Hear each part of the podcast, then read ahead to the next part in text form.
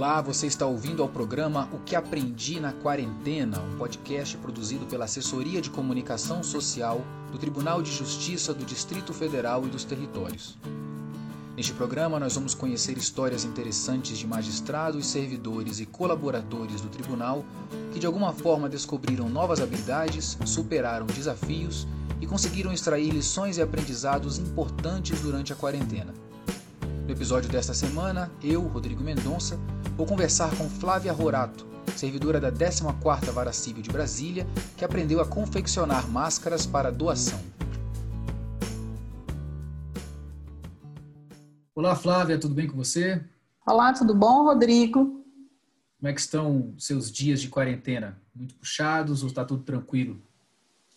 Então, né, menina, eu acho que como tá para todo mundo, tá bem puxado, tem sido dias diferentes, dias de muito aprendizado e principalmente resiliência, né? A gente tem é o famoso carpe diem, vivendo um dia de cada vez, na esperança de que as coisas se resolvam. Bacana. Flávia, nesse momento de quarentena, muitos de nós estamos nos reinventando, né? Frente às necessidades de conciliar as responsabilidades do trabalho com família, com os cuidados com a casa e tudo. E mesmo com essa com toda essa reinvenção e essa rotina pesada que muitos de, muitos de nós é, estão tendo, você continua com as suas mil e uma atividades, né, as suas mil e uma habilidades. Então eu soube que você nesse período é, criou uma horta na sua casa, acabou se adaptando a uma nova modalidade de atividade física e também usou uma habilidade que você tinha já do passado, adaptou, aprendeu uma coisa nova, né, que foi costurar máscaras para doação, não é isso? E era sobre isso que eu queria falar com você. Como é que foi? Como é que você teve essa ideia de, de começar a fazer essa costura, começar a produzir máscaras para doar para quem precisa? Então, é, não só eu, acho que todo mundo né, tem realmente sofrido, não digo sofrido, tendo que se adaptar essa nova vida. E no início a gente não tinha tempo, não sabia quanto tempo nós ficaríamos dessa forma. Eu já costurava, quando eu tive minha primeira filha, eu vi aqueles vestidos mais lindos do mundo e queria costurar. Nunca fiz um lindo, maravilhoso como os que eu via, mas eu costurei alguns vestidos para ela. E aí é, eu tive o privilégio de poder trabalhar em casa, mas algumas pessoas da minha família não. Meu irmão, por exemplo, que é policial, ele precisava ir para as ruas. Ah, algumas primas, tias minhas que trabalhavam em comércio iam para as ruas. E aí foi uma forma que eu tive de tentar ajudá-los. Eu tinha tecido em casa, ainda da época dos, dos vestidos. Eu tinha máquina, tinha linha, tinha tudo. E aí eu fui fabricando para minha família, inicialmente. Então, inicialmente eu fiz para o meu irmão, mandei para ele, para minha avó, para minhas, minhas tias, para elas poderem se proteger.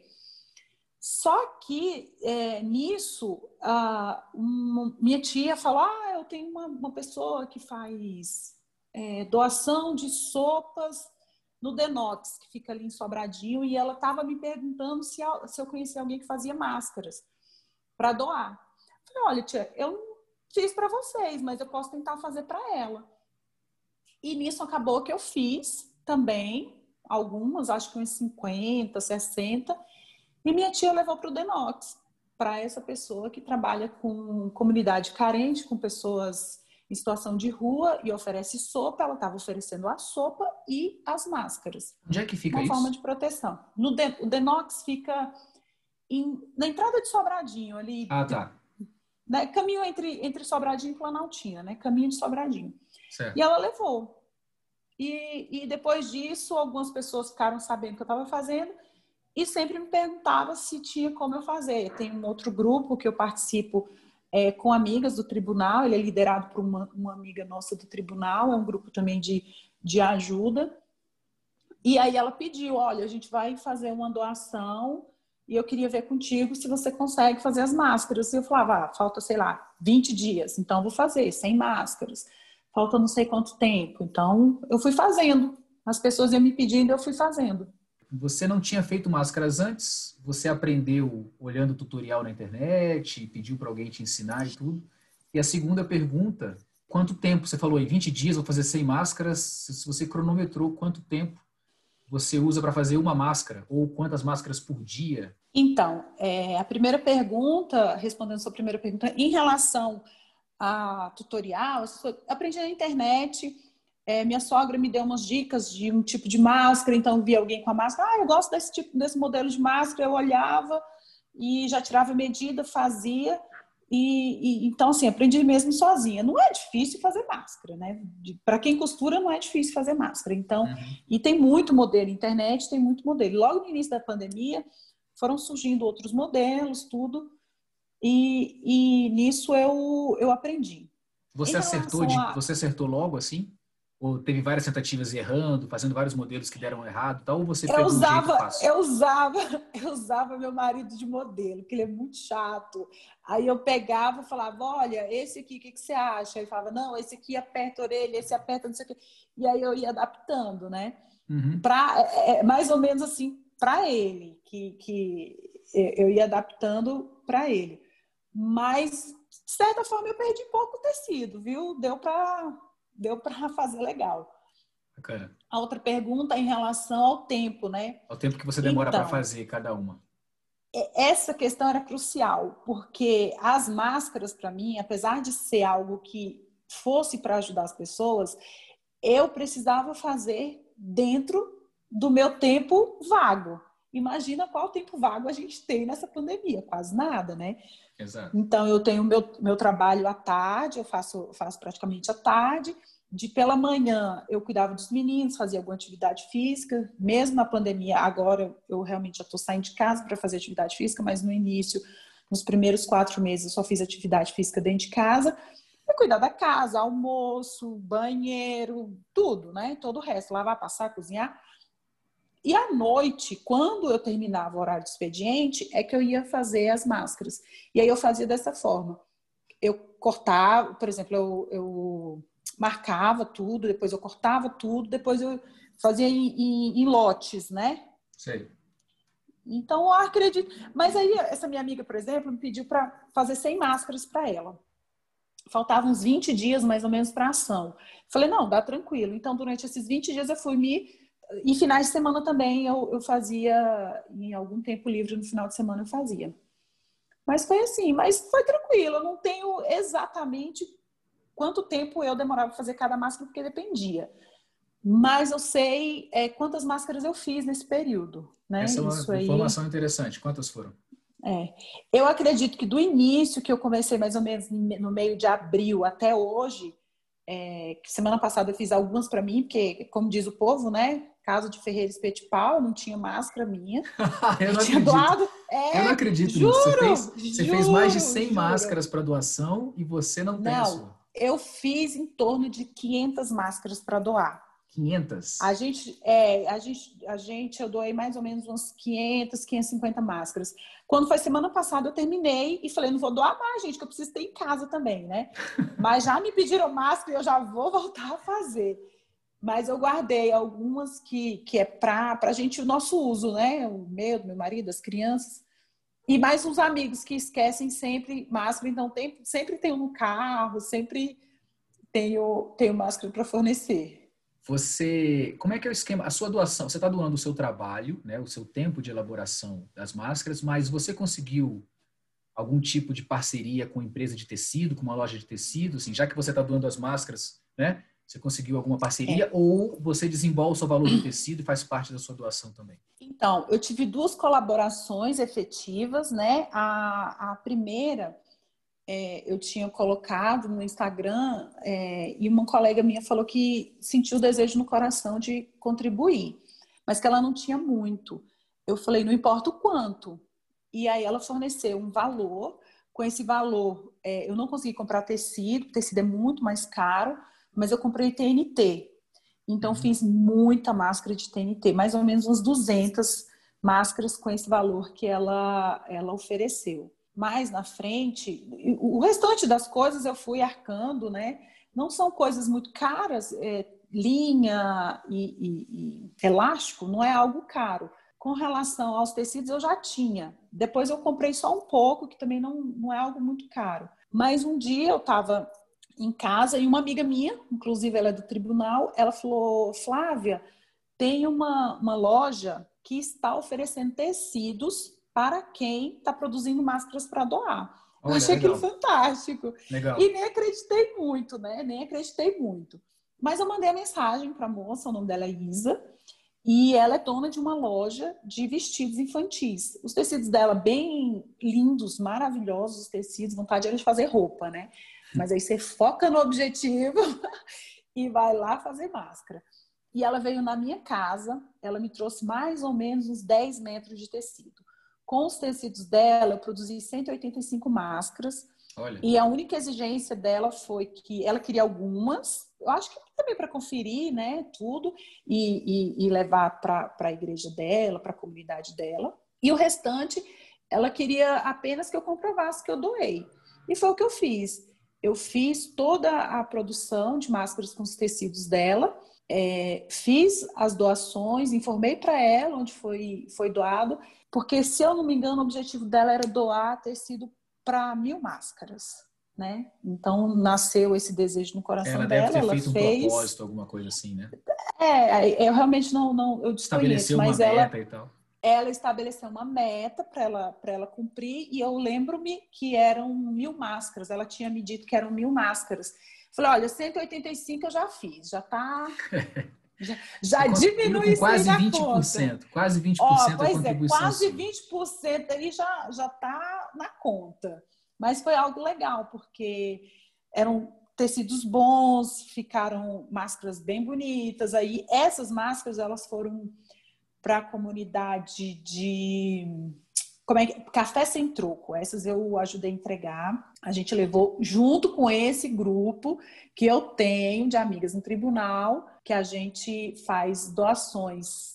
Era para ser quatro, quatro para o ano, a gente já está fazendo, acho que está na quinta ou sexta. E a as pandemia, máscaras vão junto. A pandemia deve ter dado uma, uma impulsionada né, nesses trabalhos de doação, de, de caridade que esse seu grupo faz. Com certeza. Você disse que teve a oportunidade de fazer essa entrega agora. Como é que é? Uma coisa é você ter a experiência de estar na sua casa, em frente à sua máquina de costura, e fazer máscaras que você sabe que vão beneficiar né, várias pessoas, várias famílias que têm, têm poucas condições de arcar com, com isso. Mas na entrega, como é que é a, a, sensação da entrega, a experiência da entrega, a emoção de estar entregando, de fazendo esse trabalho de caridade?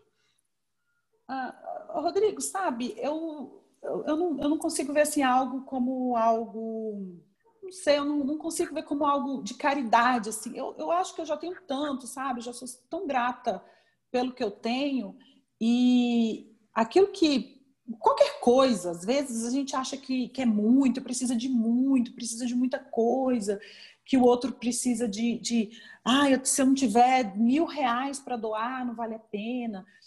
E não, é, são pequenas coisas, sabe? Eu lembro que um dia eu estava costurando e são coisas que me motivam, né? Eu estava costurando e minha filha falou, de sete anos, mãe, para que você fica costurando isso? Tem gente que nem usa máscara. Eu falei para ela assim, que para mim, se uma pessoa, uma, uma só pessoa, digamos que eu entreguei, foi um médio quase 600 máscaras. Se dessas 600 pessoas, uma não se contaminar ou deixar de contaminar o outro pelo uso da minha máscara, já valeu a pena, sabe?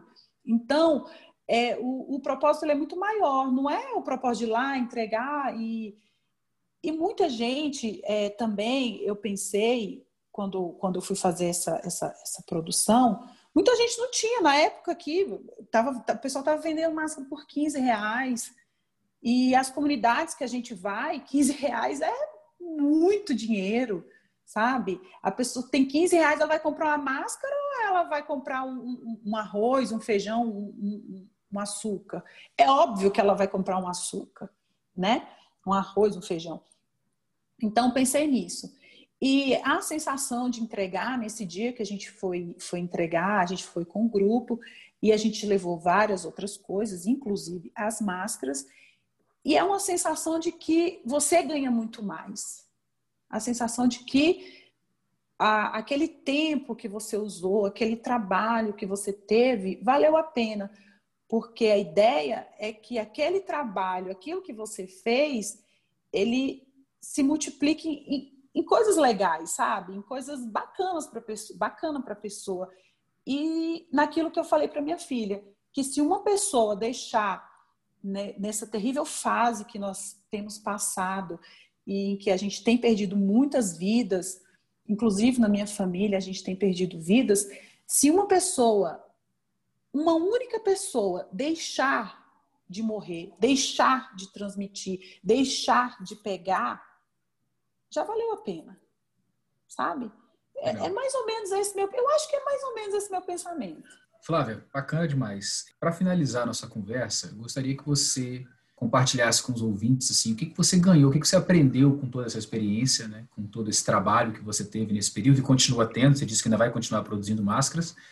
E também se você tem algum recado para dar para quem está nos ouvindo. Eu, eu, ao longo da minha vida, e agora de uma forma mais contundente, eu acho que eu tenho aprendido que tudo que é aquilo que a gente faz pelo outro, é, a gratidão mesmo, sabe? Eu, a gratidão por viver, a gratidão pelo privilégio de poder trabalhar em casa, a gratidão por ter o um emprego, a gratidão. Eu acho que isso se reveste em coisas boas.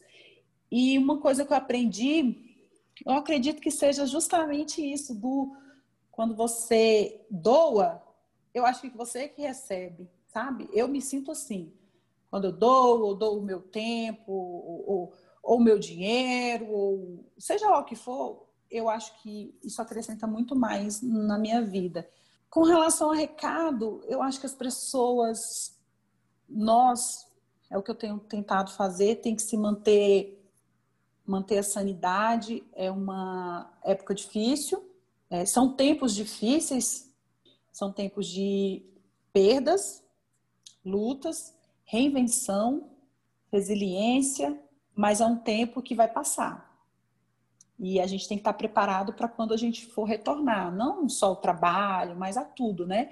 Então a gente tem que estar mentalmente bem para quando a gente voltar. Então acho que são tempos mesmo que a gente tem que é, tentar se manter bem para o retorno, né? Que esse retorno vai acontecer, nisso que eu acredito. É nisso que eu creio. É, todos os dias da minha vida eu acredito nesse retorno. Então a gente tem que estar bem para ele. Acredito que seja isso, Rodrigo. Flávia, legal demais nossa conversa. Te agradeço a disponibilidade de compartilhar essa experiência com a gente.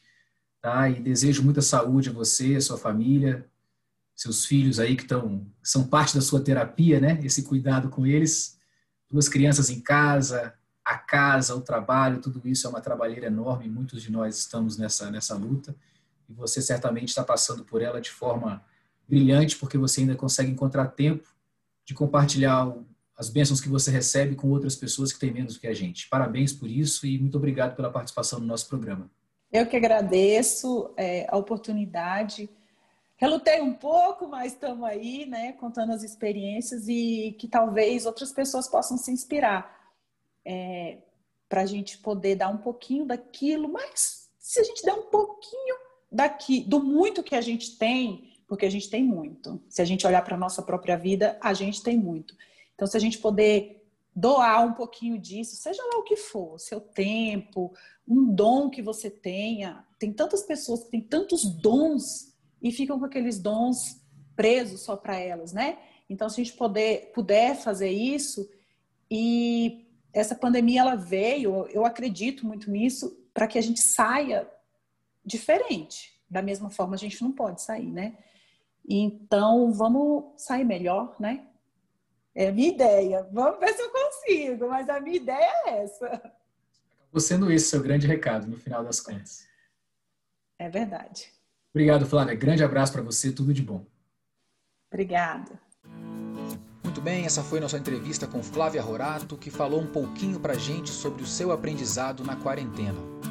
Se você também viveu uma experiência enriquecedora nesse período e quer compartilhar com os ouvintes, entre em contato com a equipe da CS pelo e-mail comunica@tjdft.jus.br. Para nós será um prazer enorme ter essa conversa com você. Com a produção de Michele Simões e Sandra Bessel, apresentação e edição de Rodrigo Mendonça e coordenação geral de Adila Bassu e Tatiane Tonellini, Este foi mais um episódio do programa O que Aprendi na Quarentena. Obrigado pela sua audiência e até o nosso próximo encontro.